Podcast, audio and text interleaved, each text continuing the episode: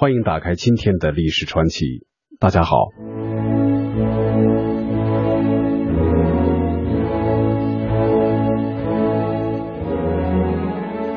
圣经旧约创世纪第十一章宣称，当时人类联合起来兴建希望能够通往天堂的高塔。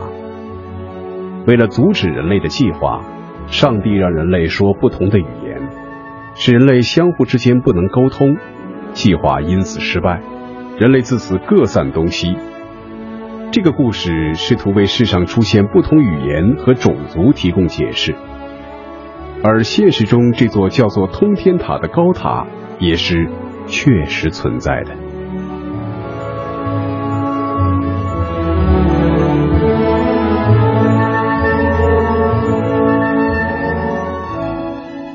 本期历史传奇为您讲述通往天堂的梦想——通天塔。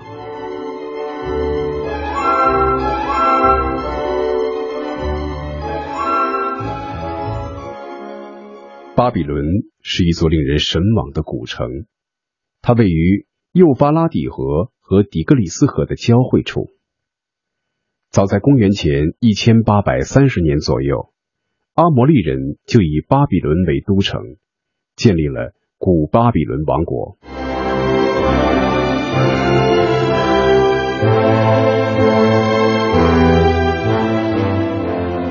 在古巴比伦国最出色的国王汉谟拉比死之后，巴比伦不断受到外族的进攻，历经了五百多年战乱，直到公元前七世纪末，才在。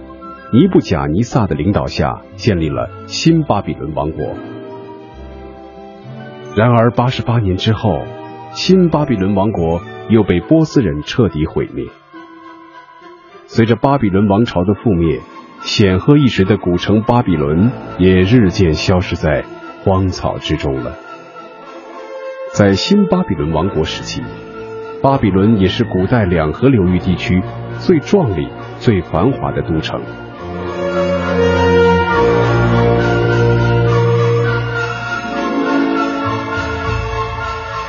巴比伦古城有内外两道城墙，城里最壮观的建筑物就是尼布贾尼撒王宫通天塔和著名的空中花园，以及那座据说让上帝感到又惊又恐的巴别通天塔。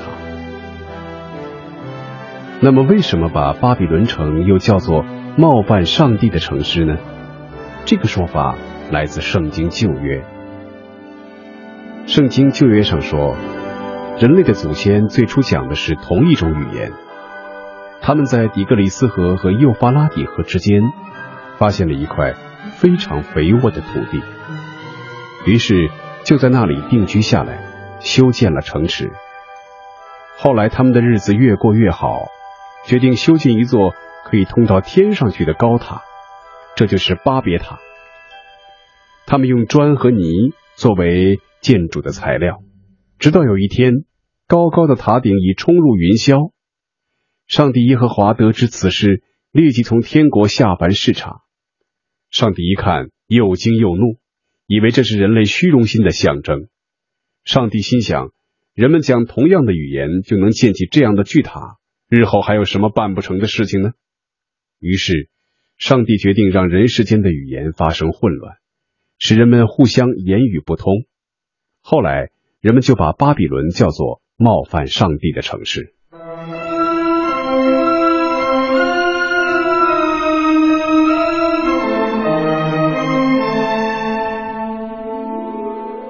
巴比伦城墙的厚度可以让一辆四匹马拉的战车转身，长达十六公里，每隔一段距离就有一座城楼。城墙的两端起于幼发拉底河畔，河对岸是巴比伦的新城区。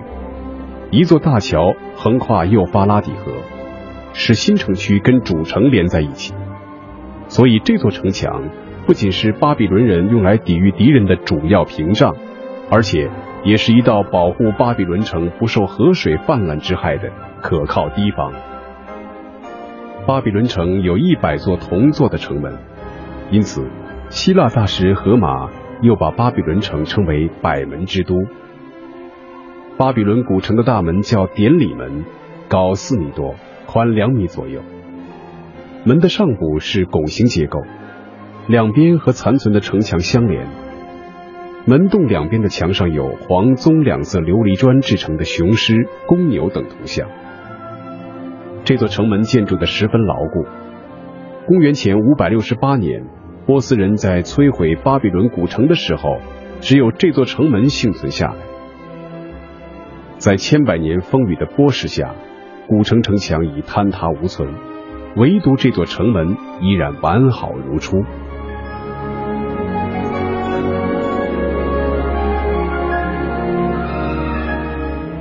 穿过城门是一条广阔大道。上面铺着灰色和粉红色的石子，大道两旁的残墙上现在还留着清晰可见的雄狮、公牛等图像。尼布贾尼撒的王宫就在大道西边，被人们称为世界七大奇迹之一的空中花园就在南宫的西北角。相传，它是尼布贾尼撒二世为让他的谜底妻子塞米拉米斯公主哀忧解闷而兴建的。可惜它早已不存在。赫赫有名的巴别通天塔就耸立在大道的北面。巴别塔本是巴比伦古城里一座供奉巴比伦人的主神马都克的神庙。塔的顶端是神殿，有一条石梯可以直通神殿。敬神时，穿着白色法衣的祭祀在由乐器伴奏的合唱声中登上塔顶。这座巴别塔就是圣经旧约里的巴别通天塔。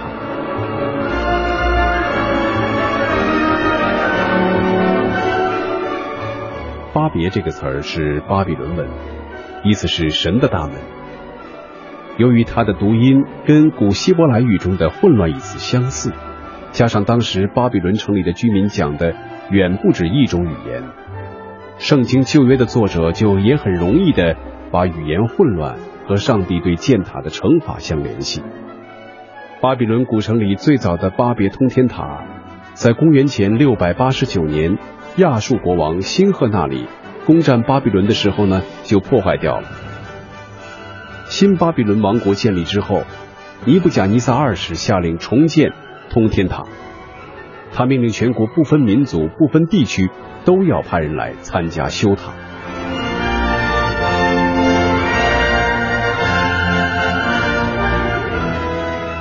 尼布甲尼撒下令重建的巴别通天塔共有七层，总高九十米，塔基的长度和宽度各为九十一米左右。在高耸入云的塔顶上，还建有壮观的供奉马都克主神的神殿。塔的四周是仓库和祭司们的住房。在五千多年前，人们能建起这样一座如此巍峨雄伟的通天塔，实在是人世间的一大奇迹。遗憾的是，巴别塔如今剩下的仅仅是一块长满了野草的方形大地基的残迹了。在希伯来语中，巴别是变乱的意思，于是这座塔就称作巴别塔。也有人将变乱一词解释为巴比伦，称那座城叫巴比伦城，称那座塔叫巴比伦塔。而在巴比伦语中，巴别或巴比伦都是神之门的意思。同一词汇在两种语言里竟会意思截然相反，着实令人费解。其实这是有缘由的。公元前五百八十六年，新巴比伦国王尼布甲尼撒二世灭掉犹太王国，摧毁犹太人的圣城耶路撒冷，烧毁圣殿，将国王连同近万名臣民掳掠到巴比伦，只留下少数最穷的人。这就是历史上著名的巴比伦之囚。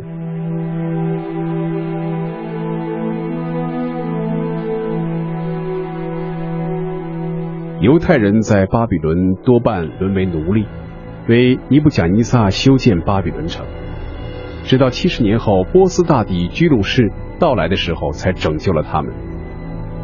亡国为奴的仇恨使得犹太人刻骨铭心，他们虽无力回天，但却凭借自己的思想表达自己的愤怒。于是，巴比伦人的神之门在犹太人眼里充满了罪恶，遭到了诅咒。他们诅咒道：“沙漠里的野兽和岛上的野兽将住在那里。猫头鹰要住在那里，它将永远无人居住，世世代代无人居住。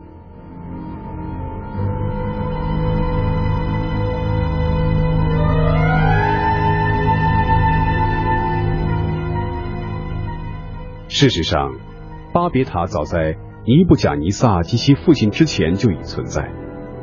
古巴比伦王国的几位国王都曾进行过整修工作，但外来征服者不断的将之摧毁。尼布贾尼撒之父纳波伯莱萨建立了新巴比伦王国之后，也开始重建巴别通天塔。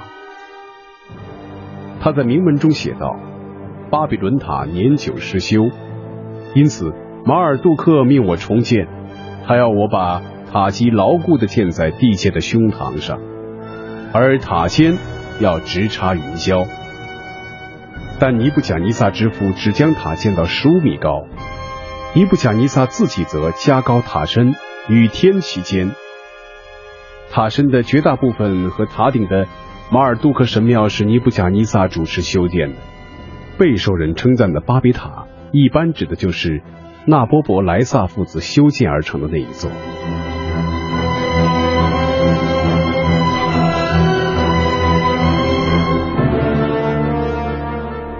这座塔的规模十分宏大。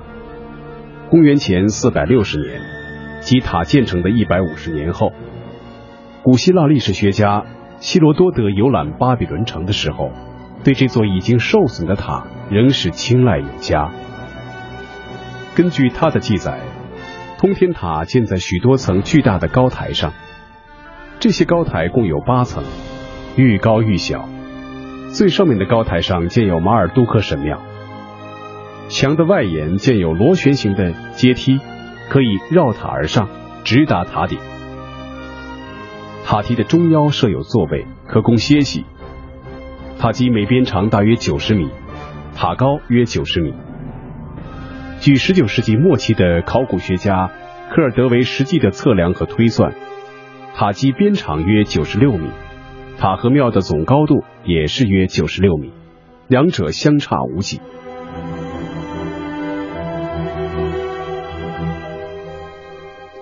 巴别塔是当时巴比伦国内最高的建筑，在国内的任何地方都能看到它，人们称它通天塔，也有人称它是。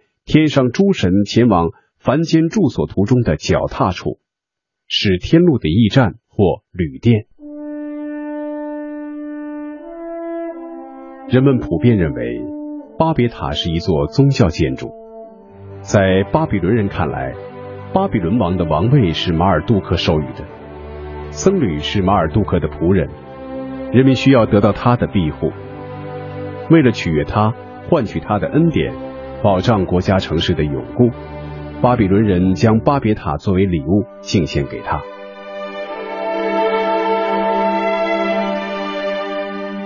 在巴别塔里，每年都要定期举行大规模的典礼活动，成群结队的信徒从全国各地赶来朝拜。根据希罗多德的记载，塔的上下各有一座马尔杜克神庙，分别称上庙和下庙。下庙共有神像，上庙位于塔顶，里面没有神像，但金碧辉煌，有深蓝色的琉璃砖制成并饰以黄金。巴比伦人按照世俗生活的理想来侍奉他们的神灵。大殿内只有一张大床，床上铺设十分豪华，床边有一张饰金的桌子。庙里只住着一位专门挑选出来。陪马尔杜克寻欢作乐的年轻美貌的女子，僧侣们使人们相信，大神不时的来到庙里，并躺在这张床上休息。只有国王和僧侣才能进入神殿，为马尔杜克服务和听取他的教诲。这种超级神圣的东西是同老百姓无缘的，他们只能远远的敬拜心目中的神灵，因为如果近在咫尺，普通人经受不起大神的目光。据希罗多德记载，神像和附属物品一共用去黄金八百泰伦，折合现在的价格大约是两千四百万美元。考古学家曾经在僧侣的一处发现了一只石鸭，上有铭文，准称一泰伦。石鸭约重二十九点六八公斤。如果希罗多德的记载是可靠的话，则照此推算，马尔杜克神像连同附件一共重约两万三千七百公斤，都是纯金所铸或制作。除了神灵，谁能享受如此高的礼遇呢？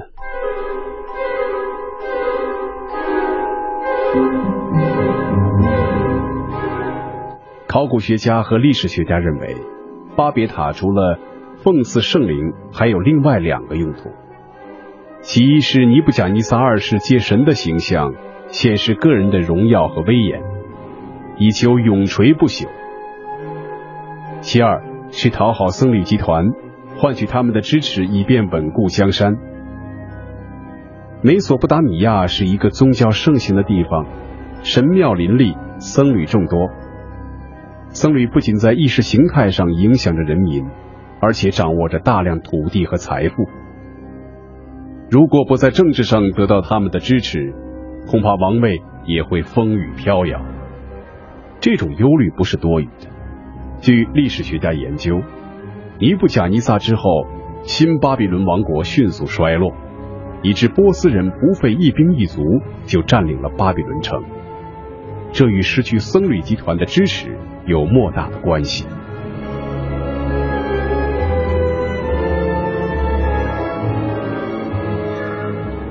公元前一世纪的希腊历史学家认为，巴别塔是一个天象观测台。新巴比伦人信仰拜星教，星体就是神。在他们的神话中，巴尔杜克是木星。新巴比伦王国的僧侣们神秘的登上塔顶，难道真的是侍奉半躺在床上的马尔杜克大神吗？对此，希罗多德颇不以为然。现代学者更不相信。说不定正是他们半躺在床上观测天象，而且人类早期的天文知识直接产生于宗教和巫术之中，掌握这些知识的多是僧侣。新巴比伦人取得了当时世界最杰出的天文学成就，这座塔的功劳恐怕不可抹杀。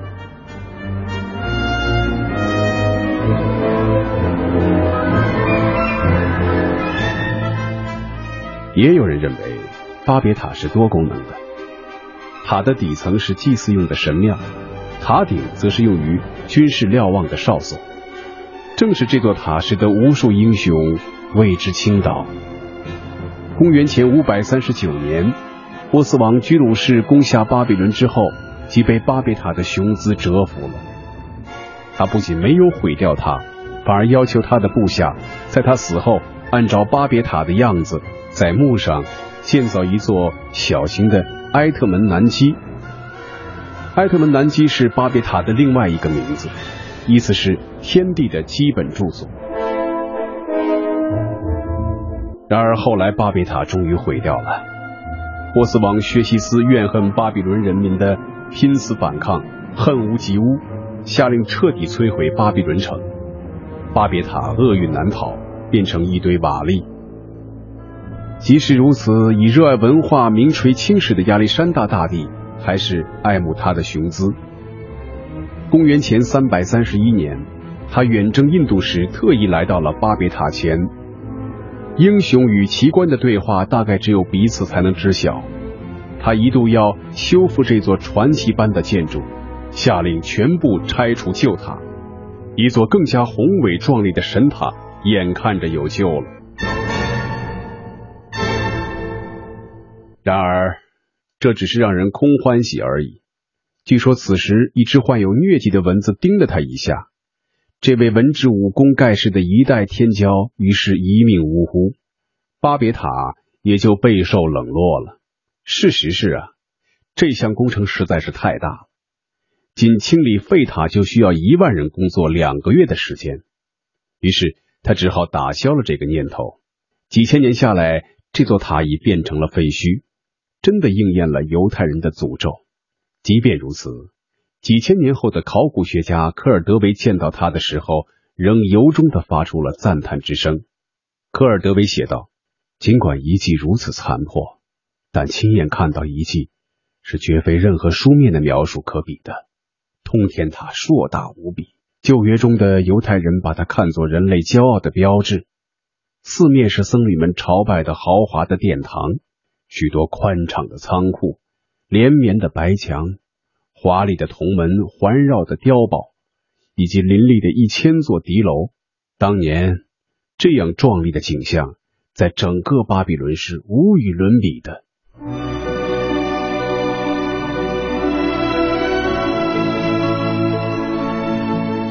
千百年过去了。不知有多少人一直想找到巴比伦古城遗址。一八九九年三月，一批德国考古学家在今天巴格达南面五十多公里的幼发拉底河畔进行了持续十多年之久的大规模考古发掘工作，终于找到了已经失踪两千多年、由尼布甲尼撒二世在公元前六百零五年改建后的巴比伦古城遗址。考古学家们现在仍在巴比伦古城遗址上进行着发掘工作，许多宫殿、神庙、街道和住房已经渐渐地露出地面。